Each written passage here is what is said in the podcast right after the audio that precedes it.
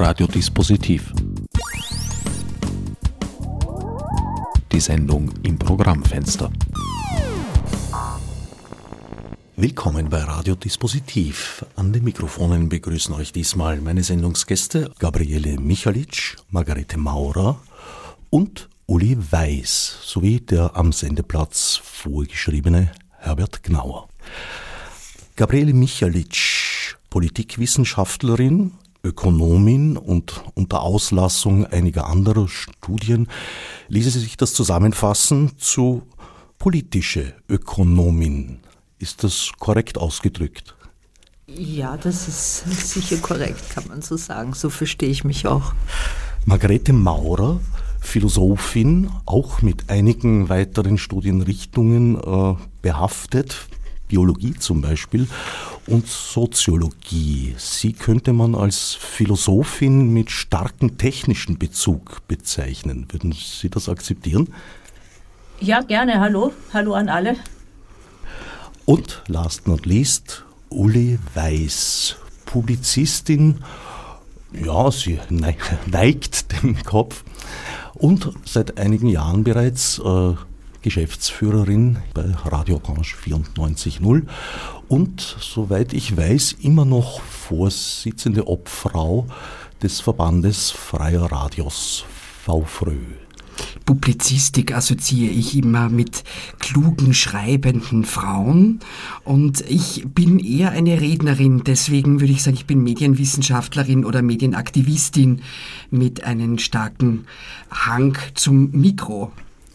Der Grund unseres heutigen Zusammenfindens ist, dass am 1. Jänner 2024 eine nicht nur aus meiner Sicht äußerst wichtige Person der österreichischen Medienlandschaft verstorben ist.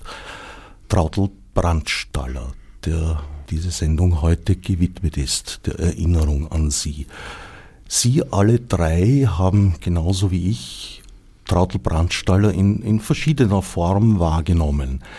Für mich stand sie so ab Mitte der 70er Jahre, als mein politisches Denken langsam begann zu erwachen und sich zu entfalten, war sie eine ungeheuer wichtige Figur, weil sie im ORF und auch in anderen Medien als Journalistin schreibender Form Themen angesprochen hat, die sonst nicht vorkommen. Sie hatte äh, ein Talent, oder ich weiß nicht, ob es ein Talent war, sie hatte den Mut, äh, ihren Finger, ihren journalistischen Finger dorthin zu legen, wo es wirklich weh tat. Und das war auch zu merken an dem Widerspruch, der ihr von Seiten einiger, vor allem männlicher Journalisten, weibliche gab es damals noch sehr wenige, verhältnismäßig, äh, entgegenschlug. Aber dazu werden wir im Laufe der Sendung vielleicht noch kommen, hoffe ich doch. Gabriele Michalitsch, was ist Ihr Bezug zu Trautl Brandstaller? Was hat sie für Sie für eine Bedeutung gehabt? Naja, sie ist über die Jahre eine Freundin geworden. Also ich kannte ihren Namen auch schon sehr lange. Ähm, habe sie vielleicht im Fernsehen, als sie diese Prisma-Sendung beispielsweise gemacht hat, noch nicht so wahrgenommen, weil ich noch ein bisschen zu jung war dafür. Aber äh, später dann ist mir der Name immer wieder untergekommen und sie hat mich dann 2011, als ich ein Interview beim Standard hatte und äh, das dürfte sehr gut gefallen haben, äh, zum Abendessen zu sich eingeladen in kleiner Runde. Und das war unsere erste bewusste jedenfalls Begegnung. Und es hat sich dann über die Jahre eine Freundschaft entwickelt und wir haben eigentlich in den letzten 13 Jahren sehr viel und äh, ganz regelmäßig Kontakt gehabt. Und ich habe eigentlich noch kurz vor dem Tod auch mit ihr telefoniert. Margarete Maurer, wie war Ihr Verhältnis zu Trautl Brandstaller? Auf keinen Fall so eng wie bei der Gabriele Michalic. Ich bin als Auslandsösterreicherin ja erst ähm, ungefähr 1980 nach Wien zurückgekommen und immer wieder habe ich ähm, die Sendungen von der Trautel Brandstaller gehört. Und als äh, dann dieses, das Prisma äh, eingestellt wurde, war ich schon sehr betroffen und ich habe diese Sendung immer sehr vermisst. Ähm, spät, viele Jahre später, nämlich 2018, ähm, habe ich die Trautel Brandstaller eingeladen zu einer Veranstaltung in dem von mir organisierten ähm, Festival Nächte der Philosophinnen. Da haben wir eine Veranstaltung gemacht, ähm, eben sozusagen Erinnerung an die 1968er Bewegung oder 1967er Bewegung, wie auch immer, und zwar aus Frauensicht. Weil es gab ja das Gerücht, dass die Frauen da immer nur ähm, getippt hätten oder Kaffee gekocht. Und da habe ich eben drei Personen eingeladen, unter anderem die Trautel Brandstaller, zu dieser Veranstaltung, die dann auch stattgefunden hat. Kann ich ja nachher noch was dazu sagen. Die gibt es inzwischen äh, auf dem Kanal für das Festival. Das ist äh, der Kanal von meiner philosophischen Praxis. Da kann man das inzwischen nachschauen. Uli, wie, was für ein Verhältnis hast du zu Trautel Brandstaller? Ja, auch ein bisschen noch ein bisschen anders. Äh, einerseits ähnlich wie die Gabriele vorher gesagt hat, als äh, Zuseherin ähm, der Sendung Prisma war ich ein bisschen zu jung, zeitgleich im feministischen Grundstudium, wo ich ja äh, die äh, Gabriele kennenlernen durfte, haben wir legendär ähm, ja, Sendungsausschnitte uns angeschaut. Also gemeinsam mit der Susi Riegler haben wir uns so ein bisschen Sternstunden, Prisma, aber auch Club 2 Sendungen angesehen, um äh, diese, ähm, wie soll man sagen, Extremreaktionen reaktionären ähm, ja, Erscheinungen nach 30 Jahre später oder 20 Jahre später sich so reinzuziehen, weil äh, Vergangenheit wirkt ja immer in der, in der Gegenwart verklärend und 68er klingt auf der einen Seite so wahnsinnig revolutionär und bunt und freudig und wenn man dann die verstaubten Aspekte sieht, dann reißt's Frau schon und ich denke mir, gut, da ist auch wieder vieles positiv vorangegangen. Also das eine ist sozusagen sie als legendäre, vielleicht auch erste Chefin in einem totalen Männerbetrieb. Ähm, und das Zweite ist, dass mich Gabriele dann zu diesen Salons mitgenommen hat. Also Trautel Brandstaller und ihr Mann Heinrich Keller haben eine Zeit lang ähm, in ihrer privaten Wohnung ähm, eine Diskussionsgruppe installiert, äh, befördert und die war sehr spannend und da bin ich immer wieder hingegangen und habe Trautel Brandstaller sehr geschätzt mit ihrer ruhigen Art zu fragen, mit ihrer spitzmädelartigen äh, wie soll man sagen, Interventionsfreude, aber einer großen Gelassenheit. Das hat mir gut gefallen. Der Name Prisma ist jetzt bereits gefallen. Äh, wer an Trautel Brandstalter denkt und unserer Generation, darf ich sagen, angehört, dem fällt sofort Prisma ein. Vielleicht sollten wir etwas genauer erklären, worum es sich da gehandelt hat. Es war das erste feministische Magazin im deutschen Sprachraum, jedenfalls im Fernsehen. Und das eigentlich in einer TV-Anstalt im ORF, die jetzt nicht besonders progressiv und Frauenthemen gegenüber aufgeschlossen agiert hat. Ich glaube, Gerd Bacher war doch durchaus ein Vertreter des alteingesessenen Patriarchats. Ja, ja, tadellos, ja, ja. Ja, er hat Aber sie hat die Sendung ja vorher übernommen. Er hat sie äh, gestoppt. Der vorherige Intendant hat ja die Traut Brandstaller mit der, mit der Leitung dieser Sendung beauftragt. Ich habe mir vorhin gerade noch ein paar Interviews mit ihr angehört und da, sagt, da, da erklärt sie das, dass es eigentlich eine althergebrachte Sendung war, wo sie gar nicht zuerst gar nicht so begeistert war. Und sie hat dann eben gesagt, ja, ich mach, ich übernehme die aber nur, wenn ich emanzipatorische Inhalte transportieren darf, wenn es um Aufklärung geht, um das Denken anzuregen, Gedankenanstöße zu geben. Also erfunden wurde die Sendung in einem der, der Interregen, Interregnum, die Mehrzahl Interregna wahrscheinlich, äh, als Gerd Bacher gerade nicht Generalintendant gewesen ist. Eine neue Information für mich, wusste ich gar nicht. Das könnte dann wer gewesen sein dazwischen? Oberhammer. Na, Franz, Franz Kreuzer, habe ich das richtig im Kopf? Aber war der Generalintendant. Ich glaube, der war. Der war ja nur äh, Informations. Franz Kreuzer. Doch, Franz Kreuzer. Ähm, 1975 hat er ihr das angeboten und im Jahr ähm, 1976 hat sie begonnen. Und 75 war ja das UNO Jahr der Frau, Jahr der Frau und äh, da war eben so ein bisschen ähm, mehr Aufwind für Frauenthemen als solche, ja. Und äh, 1984 hat Herr Bacher das wieder eingestellt. Und dann ist sie äh, später allerdings, ähm, äh, du sagtest vorhin Chefin, also sie hat eine Abteilung übernommen, was sehr ungewöhnlich war, weil es eben sehr wenig Frauen in Führungspositionen gab. Überall. Aber ich würde schon gerne vielleicht äh, erwähnen, dass, es, dass dieses, äh, diese Sendung Prisma nicht so spezifisch immer Frauen, sogenannte Frauenthemen in den Fokus äh, gerückt hat, sondern sie äh, im Wesentlichen als gesellschaftskritische Sendung zu verstehen ist. Und wenn ich Trautl zitieren darf, also sie hat äh, Emanzipation von Frauen immer als Emanzipation der Gesellschaft verstanden. Und von daher gab es auch im Rahmen von Prisma Sendungen hm, zu Israel-Palästina beispielsweise. Also es war ein sehr viel breiteres Spektrum als das, was man mit Frauenthemen unter Anführungszeichen assoziieren könnte. Und vielleicht auch noch die Platzierung von Prisma.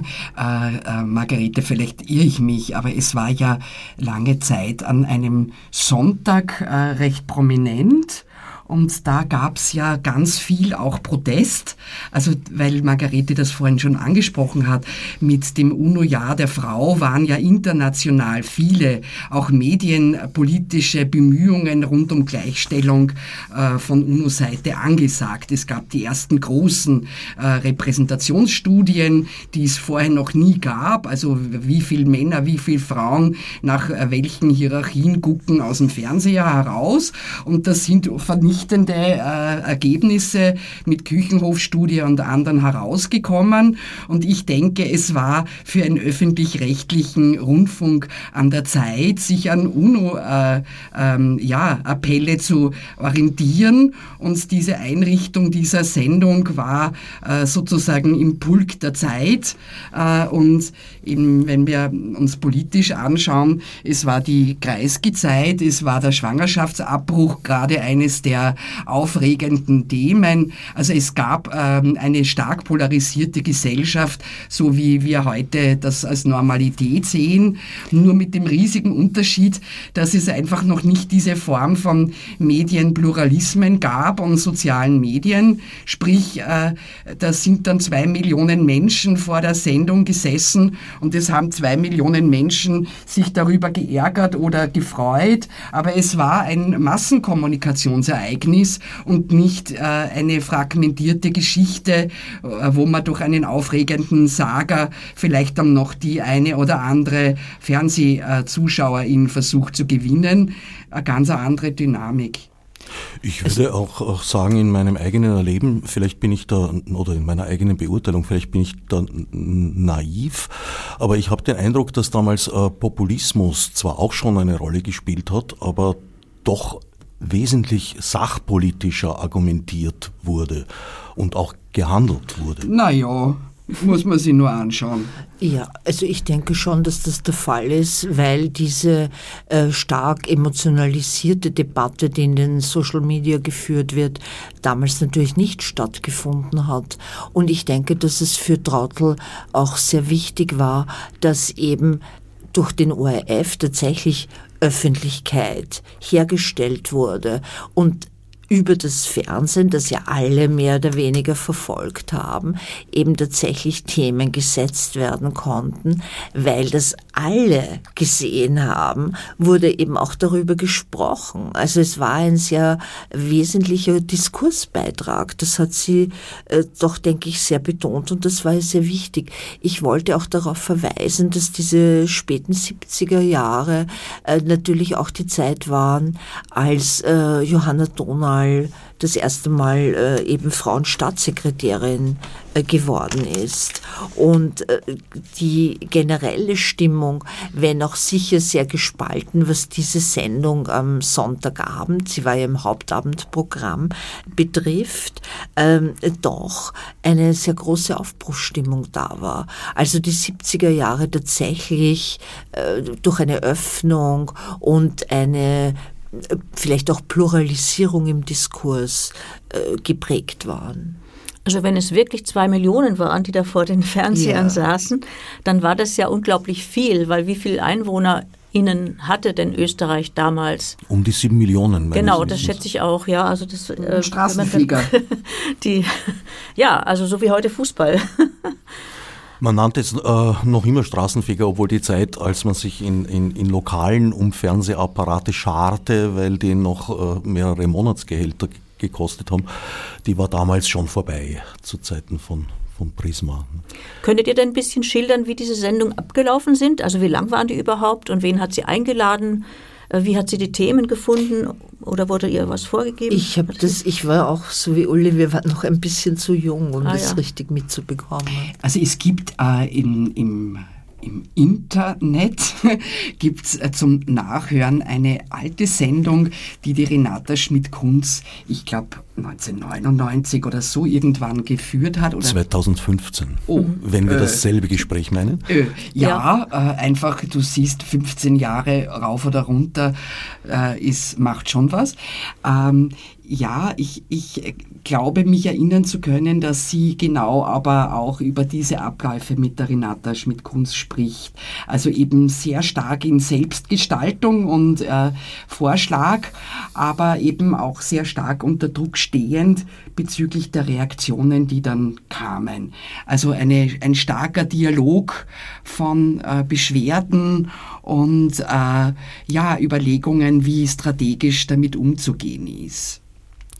Ja, ich habe das gestern zur Vorbereitung noch einmal angehört, wobei ich vielleicht ganz nebenbei sagen darf, es war für mich jetzt in der Auseinandersetzung mit dieser Sendung hier in der Vorbereitung ganz eigentümlich, weil ich jetzt viel mehr weiß über sie, als ich zu Lebzeiten äh, je gewusst habe, was mich doch was ich wirklich bedauere, dass ich so viele Dinge nicht gefragt habe.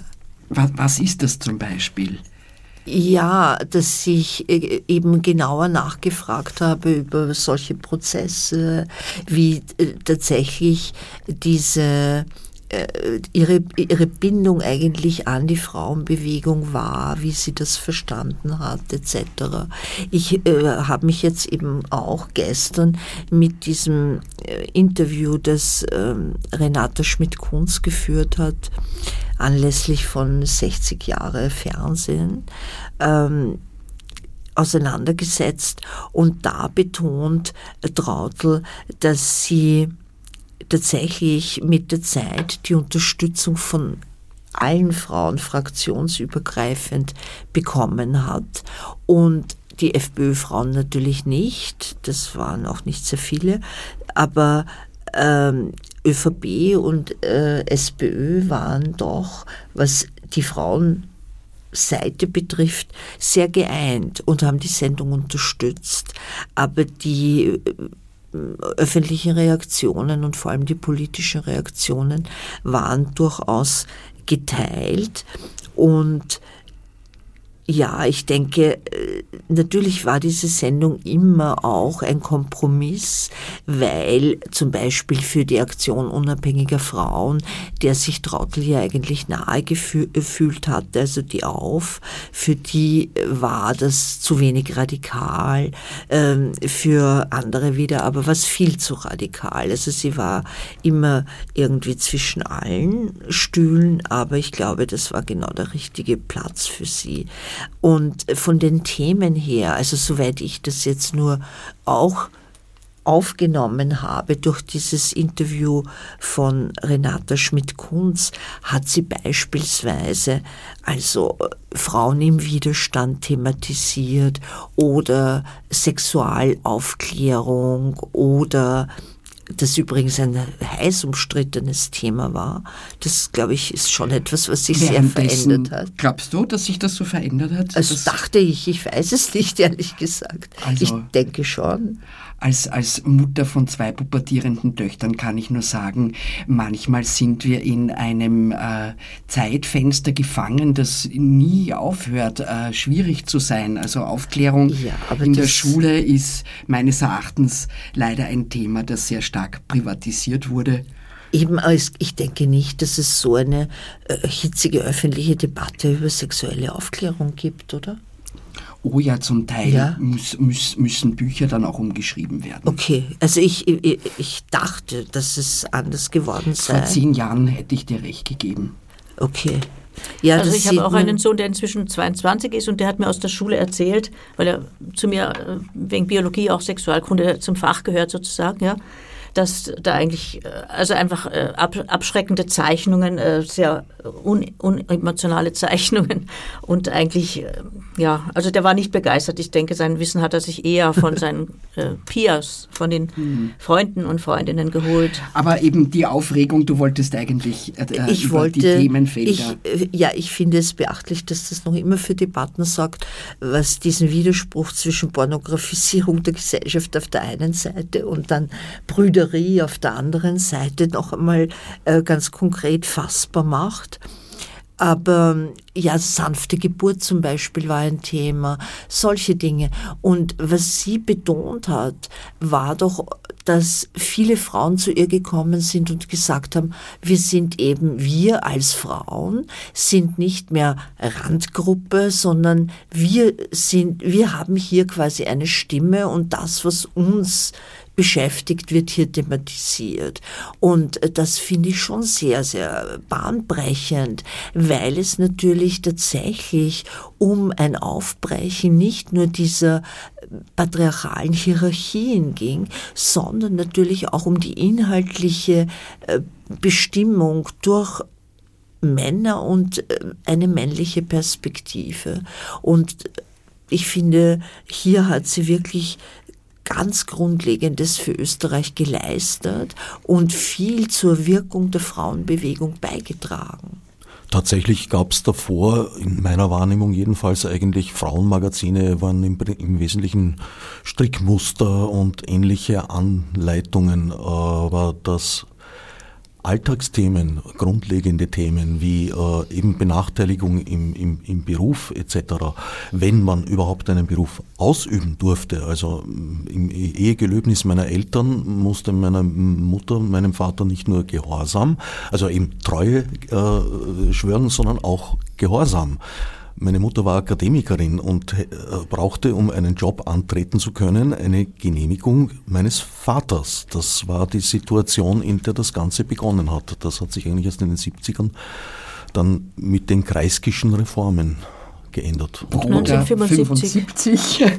Das heißt genau da, ich, ich denke, es kommt doch nicht von ungefähr. Es war, wie die Gabriele vorher schon schön beschrieben hat, eine Zeit, wo sozusagen der Mief der 50er äh, Jahre, 60er Jahre äh, weggezogen werden sollte durch äh, die Sozialdemokratie, die Brodergesetze, die auch eben das Familienrecht und das Strafrecht ein bisschen verändert haben, sehr stark natürlich für Frauen positiv und das auch, denke ich, medienmäßig zu begleiten, diese Diskurse, die ja sehr stark polarisierend in den alten Konfliktpartnern ÖVP, SPÖ äh, ja, in dieser Polarisierung eingebaut war, war vielleicht auch dieser Anspruch. Was ich hochinteressant finde, ist, die Vorstellung eines sehr stark patriarchalen ORF, also eben auch diese Gönnerpose,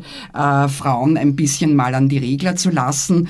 Das äh, finde ich so sehr spannend, äh, wenn ähm, Trautel Brandstaller eben auch über die ORF interner spricht und wie auch mit ihr umgegangen wurde, dass sie ja keine parteipolitisch verlässliche äh, Zugehörigkeiten gezeigt hat. Das finde ich aus der Netzwerk Ähm, wie werden Journalistinnen was, von wem werden sie unterstützt, wie äh, ähm, schauen auch Netzwerke unter Frauen aus, was für eine Rolle spielt da auch womöglich Parteipolitik oder wie es auch Gabriele vorher genannt hat, die autonomen, feministischen, sehr heterogenen äh, Szenarien.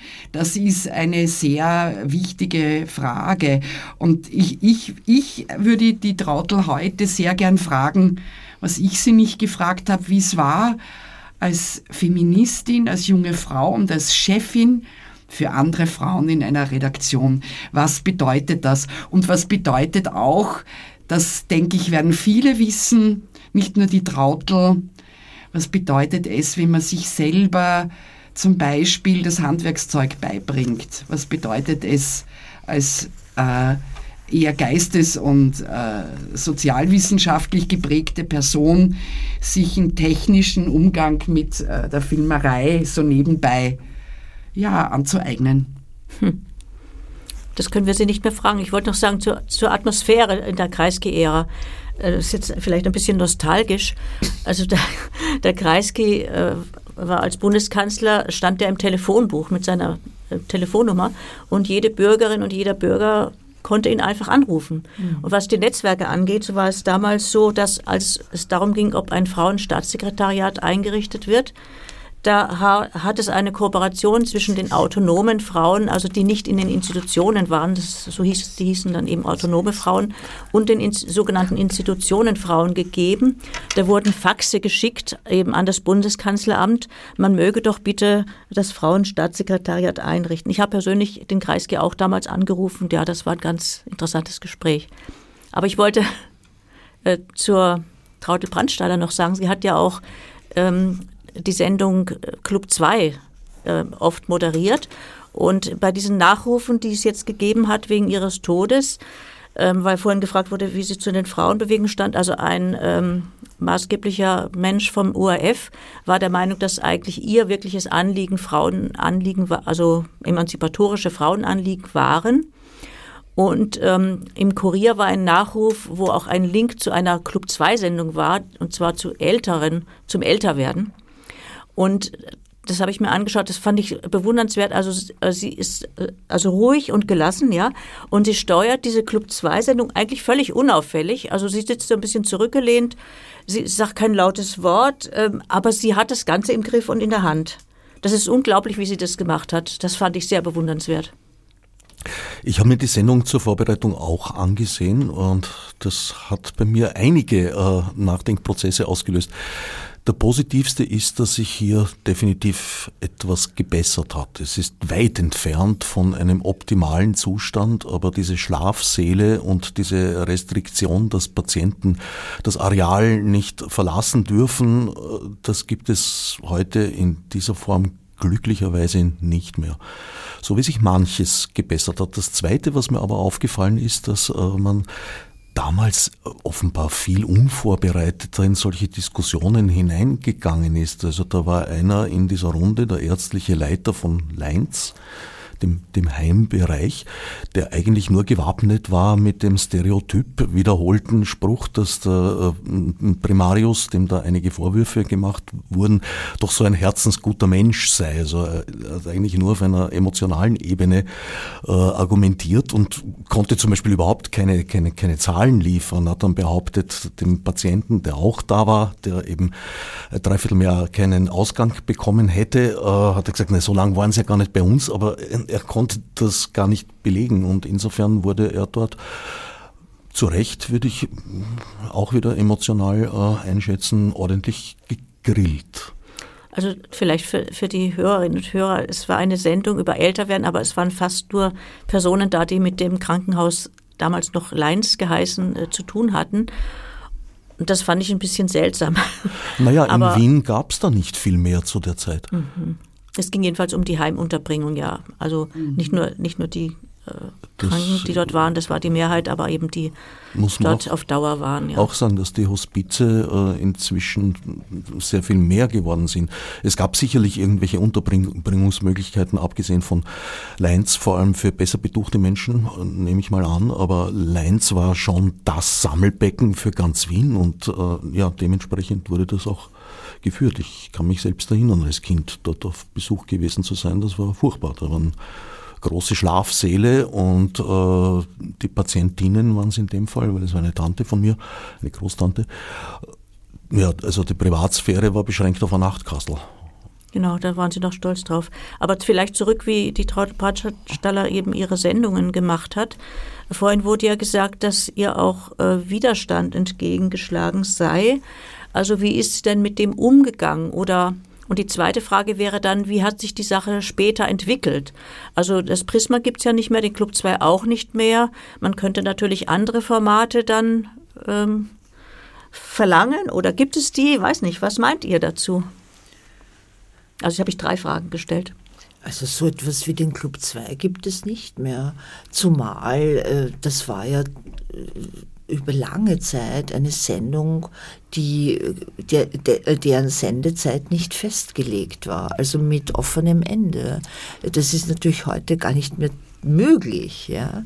Und ja, das äh, wurde auch immer wieder betont, wie vorbildlich äh, diese Sendung Club 2 äh, überhaupt war, für den gesamten deutschen Sprachraum mindestens, und wie bewundert sie auch wurde.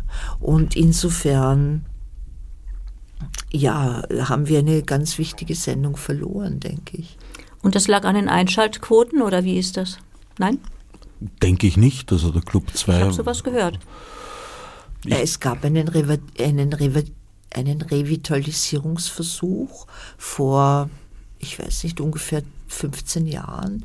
Und äh, offensichtlich äh, waren entweder die äh, Zuschauerzahlen nicht hoch genug oder ich weiß es nicht genau, ich habe keinen Einblick, aber er wurde dann äh, nach einigen Jahren würde ich sagen, wieder abgesetzt. Wahrscheinlich ist das Format einfach nicht mehr diesem hochgradig kommerzialisierten und so unglaublich lauten äh, Rahmenbedingungen äh, entsprechend. Ich denke auch, dass es zu dem Zeitpunkt zwar nicht mehr die Experimentalphase des ORF gewesen ist, also das war schon sehr strukturiert, es gab auch schon den Königelberg und, und das alles, aber es war Trotzdem gab es da äh, noch mehr Nischen, mehr Lockerheit. Eben zum Beispiel äh, das offene Ende. Das hat ähm, damit zu tun gehabt, dass es damals noch einen Sendeschluss gab und es relativ egal war, wann der stattgefunden hat. Nun ja, diese Freiheiten und Flexibilitäten gibt es in einem linear 24-7 Sendebetrieb natürlich nicht mehr. Nachfolgesendungen, nun ja, Diskussionssendungen gibt es schon, nicht wenige. Sehr oft Experten- und Expertinnenrunden, manchmal auch unter Einbeziehung der sogenannten kleinen Leute. Aber es hat äh, nicht mehr dieses Club 2 Gesprächsniveau, wo ja auch viel gestritten wurde. Und Niveau, äh, sagen wir mal vorsichtshalber neutral, Gesprächsstil. Uli, du ja, ich, ich wollte zwei Dinge dazu sagen. Das ist zwar eh schon äh, ganz klar vorhin angeschnitten worden. Es hängt mit dem Format zusammen und eben mit dem durchgetackerten äh, Planungs- äh, Zwang. Also eben genau zu wissen, was dann nachher genau geschalten wird. Dazwischen finden die Werbeblöcke statt. All das äh, braucht sozusagen eben auch ein abgetestetes, äh, ähm, wie soll man sagen, Publikum, das eben auch rund um die Werbebotschaften kompatibel ist. Also sprich, diese Art auch der Länge ist heute völlig aus der Zeit gefallen. Also das liebe ich auch, wenn ich das so sagen darf am freien Radio, dass wir eine ganze Stunde inhaltlich über ein Thema reden können und wo auch drei zusammenhängende Sätze von einer Person gerne genommen werden, währenddessen in äh, den Radioformaten äh, und im Fernsehen ganz besonders äh, ganz kurze Sequenzen sind. Also das weiß ich gerade bei den heutigen Diskussionsformaten ist eine Minute Sprechzeit wirklich lang. Drei Minuten gilt als äh, Sprechdurchfall. Also ganz oft auch in größeren Formaten im ORF, wenn man so bei Bürgerforum oder bei solchen Dingen ist. Das Publikum kriegt sie nicht mit. Ab einer Minute fängt an, eine Sirene im, ähm, äh, im, im Raum zu schreien und du weißt, du bist drüber über der Zeit. Äh, das hörst du als äh, Publikum Publikum nicht. Aber im Saal gibt es einen Alarm, wo du gegen dieses laute Geräusch noch deinen Satz zu Ende bringst. Und ganz oft während eines Satzes wird der Regler runtergefahren und die Person äh, verliert sozusagen das Mikro. Das heißt, wir haben eine nicht sichtbare Aber bei was für Sendungen ist das? Bürgerforum zum Beispiel oder äh, äh andere andere Formate. Äh, bei Servus wird es das sicher auch geben, aber da gibt es auch andere, die dazu was sagen können, vielleicht genau auch nicht. Aber genau dieses kurze Sprechen, diese zwei, drei Sager, wo viele an der, äh, ja, wo viele bedauern, dass es zu Verkürzungen, zu Eskalation durch ja, populistische Saga gekommen ist, das richtet sich leider auch an der Medienstruktur selbst. Also das eine bringt das andere mit hervor. Also ich habe gestern im Zentrum gesehen, das ist auch so eine Diskussionssendung. Das, ähm, ich denke, es gibt schon einen gewissen Unterschied, nämlich die Moderation ist so gemacht, dass alles total kontrolliert genau. ist. Also die genau. Moderatorin oder der Moderator vergibt äh, äh, das Wort. Äh, das heißt, es ist sehr schwer möglich, dass da eine freie Diskussion zwischen den eingeladenen Gästen oder Gästinnen äh, entsteht. Es, es, war zum Beispiel gestern schon sehr interessant, fand ich, aber ähm, es ist, ich denke, beim Club 2 war das anders. Da konnten sich Leute auch mal richtig in die Haare kriegen oder auch nicht in die Haare kriegen, je nachdem. Die Moderation sorgte schon dafür, dass es halbwegs gesittet äh, ablief, aber das ist ein anderer Stil, das ist schon richtig. Und die Frage wäre natürlich dann, was trägt am besten zur Diskussionskultur in einer Demokratie bei? Also jetzt reden wir ja viel, dass Demokratie gefährdet ist ähm, durch den Populismus oder auch andere äh, Konstellationen. Und äh, da wäre es doch vielleicht eine, eine wichtige Aufgabe von öffentlich-rechtlichen Medien, eine gewisse Diskussionskultur auch zu pflegen, äh, die dann auch nachgemacht werden könnte oder so in der Richtung, ja. Also, ja, also ich würde gerne auch noch ein paar Vorschläge von euch nachher noch sammeln, nicht gleich, aber nachher. Ich möchte hier gerne anschließen, weil ich denke, das ist in der Tat ein, ein ganz wesentlicher Punkt. Und äh, dazu trägt natürlich auch die Form äh, der Diskussion, wie sie in den Medien eben vorgeht gegaukelt wird oder vorgespielt oder vorgelebt wird, wesentlich bei. Denn im Club 2 erstens gab es kaum PolitikerInnen, also im Gegensatz zu heutigen Diskussionssendungen, die sehr oft auch vorhin auch von spezifischen SpitzenpolitikerInnen sind. Und ähm, es war das Format des Club 2 nicht darauf abgestellt, die Konfrontation zwischen den Beteiligten zu suchen oder hervorzubringen. Also dieses Arena-Format, wie ich gelernt habe, das gab es hier eben nicht. Ähm, also es war nicht auf Polarisierung ausgerichtet. Dass es trotzdem Streit gab, das ist ja ganz klar. Aber für Trautl, das schließt unmittelbar an diese Frage nach Autoritarismus an, war eben der Konflikt, die Austragung des Konflikts, das Grundlegendste an Demokratie überhaupt. Und ähm, also wenn ich das so ungefähr äh, zitieren darf. Sie hat gesagt, also dort, wo über Konflikte nicht mehr gesprochen werden kann, wird äh, auch die Demokratie nicht überleben. Vielleicht ein guter Moment, um auch zu erwähnen, dass Traudl Brandstaller da eben äh, äußerst konfliktresistent gewesen ist, weil sie war sehr oft, um nicht zu sagen permanent, Zielscheibe übelster Angriffe. Also Staberl war damals ein Kolumnist der Kronenzeitung und äh, ja, also nach jeder zweiten Sendung hat er sich da an Traudl Brandstaller abgearbeitet. Auch einer der Gründe, warum sie mir sehr früh aufgefallen ist, weil einfach so viel über sie diskutiert wurde und das hat sie ausgehalten. Das muss man ja auch erstmal schaffen. Nicht so einfach.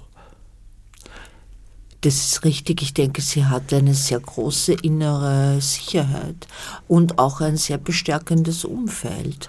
Und äh, also das, eine Haltung zu haben, äh, Fakten äh, zur Kenntnis zu nehmen und auf deren Basis äh, sozusagen den Blick auf die Welt zu entwickeln und der und aus einer bestimmten Überzeugung heraus äh, eben zu leben. Äh, also ich denke, das hat sie wesentlich ausgemacht. Äh, also neben natürlich vielen anderen Dingen.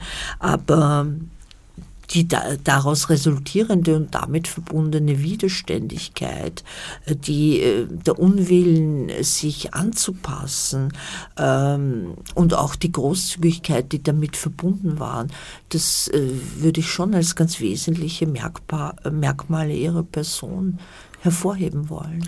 Das Umfeld musste sie sich allerdings auch erst schaffen. Da beziehe ich mich wieder auf das Gespräch mit Renata Schmidt-Kunz, wo sie schildert, dass sie mehr oder weniger aus Notwehr der SPÖ beigetreten ist, weil sie sonst im Hörerbeirat von niemandem vertreten worden wäre. Also diese Klientelpolitik äh, kam es damals bereits in sehr, sehr hohem Ausmaß.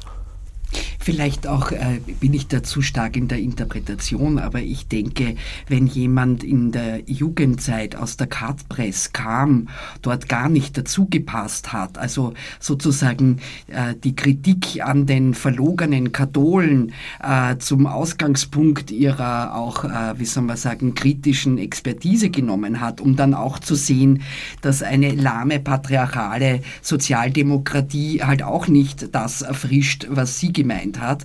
Äh, also ich denke, das ist sicherlich interessant, äh, in, in den Lebenslügen der jeweiligen, äh, des jeweiligen Lagers eben auch sich recht gut auszukennen und mit ihrem Idealismus und ihrem Mut eben auch genau diese Dinge anzusprechen. Das, denke ich, ist auch eines der Kriterien von Feministinnen, die im Grunde gewohnt werden, zwischen den Stühlen zu sitzen und äh, das macht auch sozusagen die Resilienz von äh, Trautl Brandstaller aus, äh, dass sie nicht liebenswürdigerweise sich zu einer schlampigen, zu einem schlampigen Status quo bekannt hat, sondern in einem Idealismus an einer Verbesserung, zum Beispiel an sozialdemokratischen oder an feministisch-sozialistischen Utopien immer auch ihr Interesse daran hatte. Hat sie denn in den Salons, ähm, die du erwähnt hattest, ähm, irgendwie darüber gesprochen, über diese Sendung, die sie dann aufhören musste? Hat sie dem. Na, wir haben über Oder hat sie versucht, das wieder was Vergleichbares zu bekommen? Mm, also wir haben über das öfter gesprochen, also wie die Strukturen eben im ORF sind, mit welchen Personen äh, sozusagen Strukturen eben verbunden sind etc. Aber weil ich diese ganze Szenerie nicht so gut kenne, habe ich das einfach auch nicht so gut verstanden. Also Uli würde das sicher besser verstehen als ich. Ich wollte aber, weil wir uns doch dem Ende nähern, äh, noch ansprechen, dass für sie ganz wesentlich war, dass sie Dokumentationen gemacht hat und dass sie die erste Frau im ORF war, die überhaupt solche Dokumentationen äh, machen durfte. Und dass diese Dokumentationen in der Regel die größten Aufreger überhaupt waren. Also insbesondere die die dann äh, preisgekrönte äh, Dokumentation über die Kärntner Slowenen die äh, sogar, sogar zu einer Unterschriftenaktion gegen Trautl geführt hat, über 20.000 Unterschriften bekommen hat. Und äh, sie hatte, sie hat es so ausgedrückt, sie hatte quasi ein Einreiseverbot in Kärnten. Also sie war in dem Sinn tatsächlich ein Feindbild für viele geworden durch diese Dokumentationen. Sie hat auch eine sehr ähm, preisgekrönte Dokumentation über Rosa Jochmann oder äh, eine über das jüdische Leben in Wien in der Gegenwart äh, gemacht und äh, also etliche andere und äh, Viele davon wurden ausgezeichnet und äh, viele davon haben offenbar polarisiert, aber keine scheint mir so sehr wie die über die Kärntner Slowenen. Und äh, natürlich brauchte man dafür auch eine ganz große Klarheit äh, und keine Angst. Man durfte natürlich keine Angst haben, weil die persönlichen Angriffe, äh, die sie erlebt hat, sehr, sehr massiv waren und sehr sexistisch ganz nebenbei. Und bedrohlich. Natürlich, ja, ja keine Frage. Also äh, ich finde es auch wichtig zu betonen, Hate Speech ist nicht neu und äh, äh die digitale Kommunikation hat es halt vervielfacht, aber die Mechanismen sind ganz alt. Es ist auch nicht sehr viel anders der Umgang mit Frauen in der Berichterstattung, wo immer noch körperliche Attribute äh, thematisiert werden, die bei Männern niemals angesprochen werden würden und sehr viele andere Dinge auch. Also das gibt es unverändert weiter, während sich die Situation der Kärntner Slowenen doch, glaube ich, gebessert hat. Ja, und ich würde noch ganz gerne, wo ich selber recht wenig weiß, vielleicht äh, weißt du da mehr, Margarete oder äh, äh, Gabriele, zu ihrem ähm, Sachbuch schreiben. Also eben auch gerade, das ist so etwas, was mich so interessiert, wie es ihr als Chefin gegangen ist, ist womöglich eine große Fragestellung auf der Suche nach weiblicher Leitung, sage ich jetzt mal, oder die Sehnsucht, dass äh, es eine Normalisierung von äh, Leitungspersonen gibt, die verschiedene Geschlechter haben dürfen. Und ich weiß es nicht, äh, ob ihr da je mit ihr gesprochen habt, aber die Zeit, wo der Differenzfeminismus noch schön war, im Sinn von, wir kennen kaum Frauen, die leiten, also müssen sie wohl besser sein wie Männer, diese Ideologie, also die, diese Überhöhung ist uns ja spätestens bei äh, Frau äh, Meloni oder bei Frau Fekter und Co. ja auch abhanden gekommen. Ähm, habt ihr da ein, ein Wissen über Ihre wie soll man sagen, Frauen als Leiterinnen, als Führerinnen, als Weltenreglerinnen. Ähm, weißt du da mehr? Nein, aber sie hat dieses Buch gemacht über ähm, Thatcher und Merkel und Hillary Clinton. Allerdings, ich gebe zu, ich habe es nicht gelesen, äh, was ich noch nachholen werde. Aber ich kann dazu eigentlich nicht wirklich etwas sagen. Aber diese grundlegende Frage eben der politischen Führung, der politischen Führer, äh, das war für sie wohl eine ganz zentrale. Und äh, also vor allem im, im aktuellen Zusammenhang der Gefahr eben äh, eines weiteren, sagen wir, Rechtsrutsches in diesem Lande, also noch weiter nach rechts meine ich damit, dass eben der Autoritarismus und letztlich eine ja völlig entdemokratisierte Gesellschaft mit, äh, sagen wir, stark faschistischen Zügen äh, wiederkommt, das hat sie ganz massiv äh, besorgt gemacht. Und das war eigentlich eines oder vielleicht das Kernthema der letzten Jahre, die Demokratie zu nicht nur zu retten in dem Sinn, sondern sie äh, lebendiger zu machen, sie quasi auch neu zu erfinden, die repräsentative Demokratie wohl nicht abzuschaffen, aber zumindest zu ergänzen, äh, Demokratie anders zu denken, sehr viel visionärer in diesem Zusammenhang auch zu sein, eben Geschlechterdemokratie in dem Sinn auch umzusetzen. Und das heißt ja nicht nur die Inhalte, sondern auch die Formen zu verändern.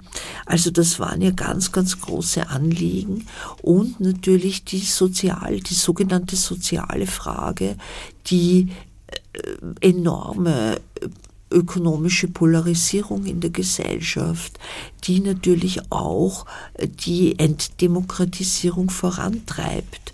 Und in dem Sinn hat sie auch wiederholt von Schat Schattendemokratie oder Fassadendemokratie gesprochen. Also zur Führungsfrage kann ich jetzt zur Traudel-Brandstaller direkt nichts sagen, aber das ist ja eine generelle Frage und ich denke, dass Frauen, um in eine Führungsposition zu kommen, mehr leisten müssen als Männer. Das dürfte nach wie vor in sehr vielen Branchen gelten.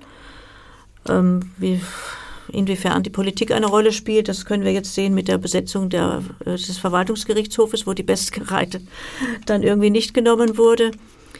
Ähm, ich würde, ja, und ich würde gerne noch auf eine Frage zurückkommen, nämlich ähm, eben äh, ein wichtiger ORF-Mann war der Meinung, dass eben Traudel Brandstallers Anliegen auch besonders die Befreiung von Frauen, Emanzipation und so weiter ist.